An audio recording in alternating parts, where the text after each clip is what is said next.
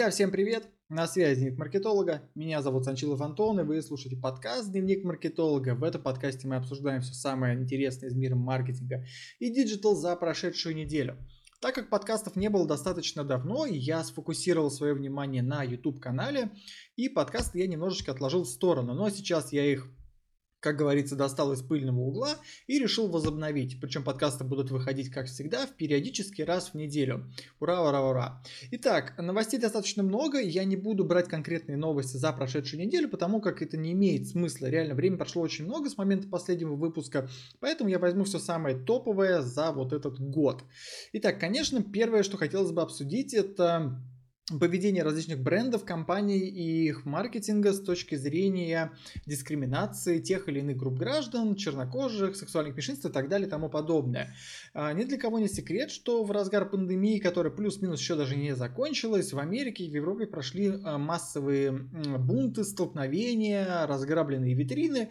Все это на фоне того, что убили чернокожего парня и вот на все завертелось, закрутилось и так далее и тому подобное. Я не буду в этом подкасте э, разбирать саму эту тему, как его убили, правильно, неправильно, тут вы все без меня знаете, э, я вам ничего нового не расскажу. Но э, что интересно отметить, очень многие бренды, причем прям реально крутые бренды, Pepsi, Mars, э, Diesel и так далее и тому подобное, начали менять свою идентику, начали менять э, свою маркетинговую политику. Такие продукты, как, например, Uncle Ben's, вы знаете, что это за продукт? Это вот этот вот э, черный дядька, который улыбался, и вот пакетик с рисом там продавались, картошка еще раньше, что такая, знаете, порошковая была. Ну и куча других различных продуктов. Э, этим брендам там по, по 100 лет и более, и они настолько приелись в голову, я еще помню, когда был мелким, там, в 90-х годах, вот эта вот картошка разводная, пюрешка, которая там, типа, с водой размешала, вот тебе картошка. Короче, я все это помню, и сейчас все это дело меняют. Меняют под напором того, что, дескать, мы дискриминируем там чернокожих и так далее и тому подобное. И с одной стороны, я, конечно, понимаю, почему. Наверное, людям с черным цветом кожи неприятно это видеть. Ну, мне, наверное, тоже было бы неприятно видеть. Логика здесь плюс-минус не ясна. С другой стороны, эти бренды никого не унижали, никого не оскорбляли. Да и смысл был вообще другой. А стоит ли идти прогибаться под вот этими вот трендами и веяниями, я, например, не знаю. С таким успехом мы дойдем до того, что скоро вместо людей там будут изображать роботов, а, собак, котов, не знаю, и так далее и тому подобное. А, что думаете, вы пишите в комментарии. Реально, я не знаю. С одной стороны, я понимаю этих людей, понимаю политику партии, как говорится в этом вопросе, но с другой стороны, не стоит доходить до крайностей и уподобляться уж совсем каким-то абсурдным требованиям. Это, наверное, первая новость, которую я хотел с вами обсудить. Мне безумно интересно ваше мнение, пишите в комментарии. Вторая новость эм, идет у нас из Russia. Короче, вы все знаете, что у нас есть такая а, служба, как Роскомнадзор, которая периодически борется Сама с собой. Так вот, не, на самом деле шутка сама с собой, она неспроста у меня родилась. Я сейчас объясню почему. Есть такой мессенджер Telegram, раз, разработанный Павлом Дуровым. Вы все его знаете, его весь мир использует, в том числе и те люди из, из Роскомнадзора, которые так рьяно пытались его запретить. Пытались они его запретить, э, пытались, пытались, ничего у них в итоге не получилось. В итоге Телеграмом пользуются Абсолютно все, в том числе и наши политики, депутаты и так далее и тому подобное. И, кстати, э, когда Роскомнадзор э, пытался запретить Telegram, он умудрился запретить сам собственный сайт. То есть они свой собственный сайт, доступ к собственному сайту еще и заблокировали. Была, да, такая тема, поэтому это было очень комично и смешно. Э, уже тогда было понятно, что заблокировать Telegram не получится, потому что он работал и все было нормально. Да, конечно, были какие-то перебои, но типа это все было вообще ни о чем на фоне а, всеобщей его работоспособности. Потом все это плюс-минус утихло, и как-то об этом все забыли. И вот сейчас вспыхнула опять новость о том, что они решили Типа, давайте мы его разблокируем. А, зачем, в принципе, блокировали? Сколько бабок на это угрохали? И насколько это было бесполезное занятие? Причем это было понятно с самого начала.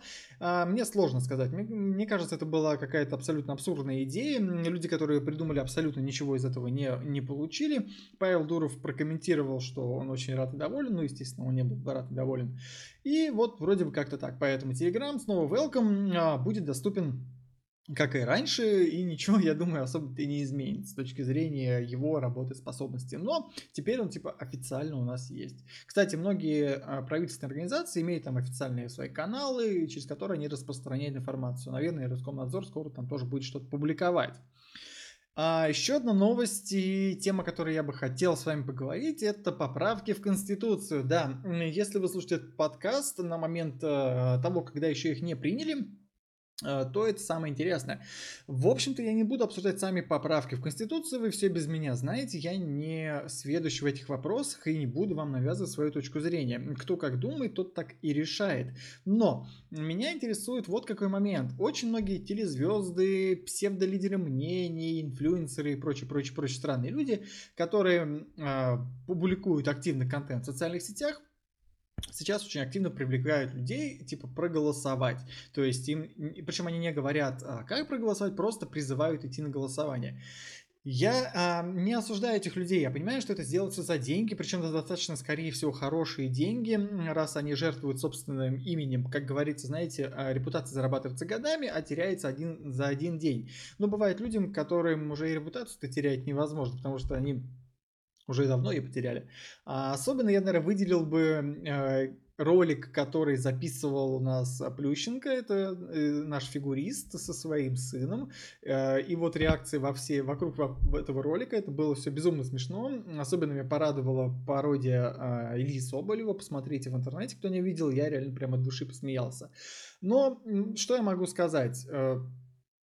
Насколько корректно вот это все дело с точки зрения моральных каких-то качеств этих людей, сложно сказать, потому что каждый человек уникален, для кого-то это большие деньги, для кого-то небольшие деньги, но, наверное, не знаю, каждый будет судить сам. Лично я считаю, что не очень это круто, вы, наверное, можете считать по-другому, опять же, пишите в комментарии, мне сложно как-то говорить с точки зрения моральных ценностей, потому что все мы люди, мы все люди абсолютно разные.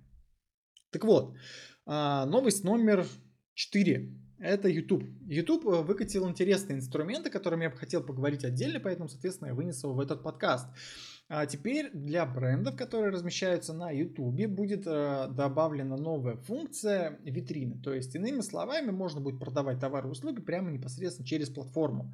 Это очень круто, на мой взгляд, так как YouTube, чтобы вы знали, может быть, кто-то из вас не знает, это не просто видеохостинг.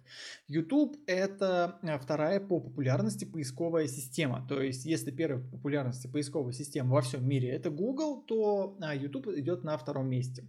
Особенно по всяким туториалам, мануалам и так далее и тому подобное. Скоро будет, YouTube будет дополнен еще одной крутой функцией, то есть а, система будет такова, что вы, например, хотите купить кроссовки, вы заходите на YouTube, забиваете фразу «купить кроссовки», и вы получаете какие-то видео, ну, соответственно, может быть, какие-то мануалы на тему, как выбрать кроссовки, и поисковую выдачу из Гугла, то есть куда вы можете уже дальше переходить по каким-то сайтам. А в этом, вдобавок ко всему этому, добавляется еще и витрин, то есть вы сможете зайти, к примеру, условно на канал компании Nike, посмотреть э, рекламу новых кроссовок и под этой рекламой сразу увидеть витрину с этими кроссовками, и в идеале вы можете, наверное, оттуда сделать заказ, который непосредственно придет к вам домой через какой-то период времени. На мой взгляд, это прям пипец как круто. Посмотрим, как это все будет, и главное, когда же, когда же это все придет к нам, соответственно, в страну.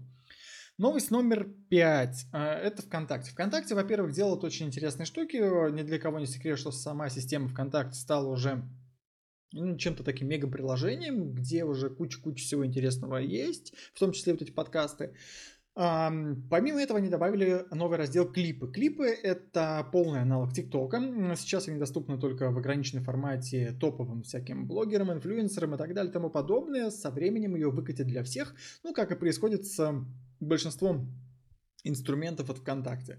А, сделано это для того, чтобы переманить более молодую аудиторию, потому как вчера, например, я ехал а, по делам, и в формате подкастов я смотрел а, видео, ну как в формате подкаста, то есть видео шло на телефоне, просто я слушал, потому что был за рулем и не смотрел его. То есть формат подкаста был. И я слушал интервью ребят из компании Air, и они говорили о том, что TikTok переманил к себе вот именно более молодую аудиторию, подростки, там вот эти вот дети и подростки. И есть вероятность того, что эти, эта категория людей она уже настолько привыкнет, привыкнет к ТикТоку, к его формату, что она не перейдет на YouTube. Соответственно, с этой же проблемой, я думаю, что столкнулись ребята из КонтакТа. А, они увидели, что идет отток молодой аудитории в ТикТок. Сначала, наверное, посмотрели, проанализировали, что происходит, э, поняли, что нужно что-то с этим делать, и вот они пытаются отжать часть аудитории. Насколько это будет популярно, я не знаю, но посмотрим, поживем, увидим. С точки зрения рекламных каких-то инструментов и интеграции, тема интересная, то есть я бы, наверное, воспользовался, посмотрим, что из этого будет. Кстати, YouTube тоже такие штуки пытается мутить, у них есть вот этот формат истории, а, я думаю, что много новых инструментов у них появится. Что думаете, вы пишите в комментарии, реально, давайте обсуждать, мне безумно интересно ваше мнение. Итак, ребят, вот такой был подкаст. Я постарался сделать его плюс-минус емким и разобрать самые интересные новости. Конечно, я бы еще добавил сюда тему пандемии, но тут вы все и без меня уже знаете. Меня это настолько задолбало, я об этом говорил в своих видео на, на YouTube-канале. Кстати, подписывайтесь, не забывайте. Поэтому я решил просто не добавлять это сюда. Уж э, простите, если кого-то разочаровал. Итак, а, с вами был Санчилов Антон, консультант по маркетингу и рекламе. Это был подкаст «Дневник маркетолога». Всем удачи, всем пока. Услышимся.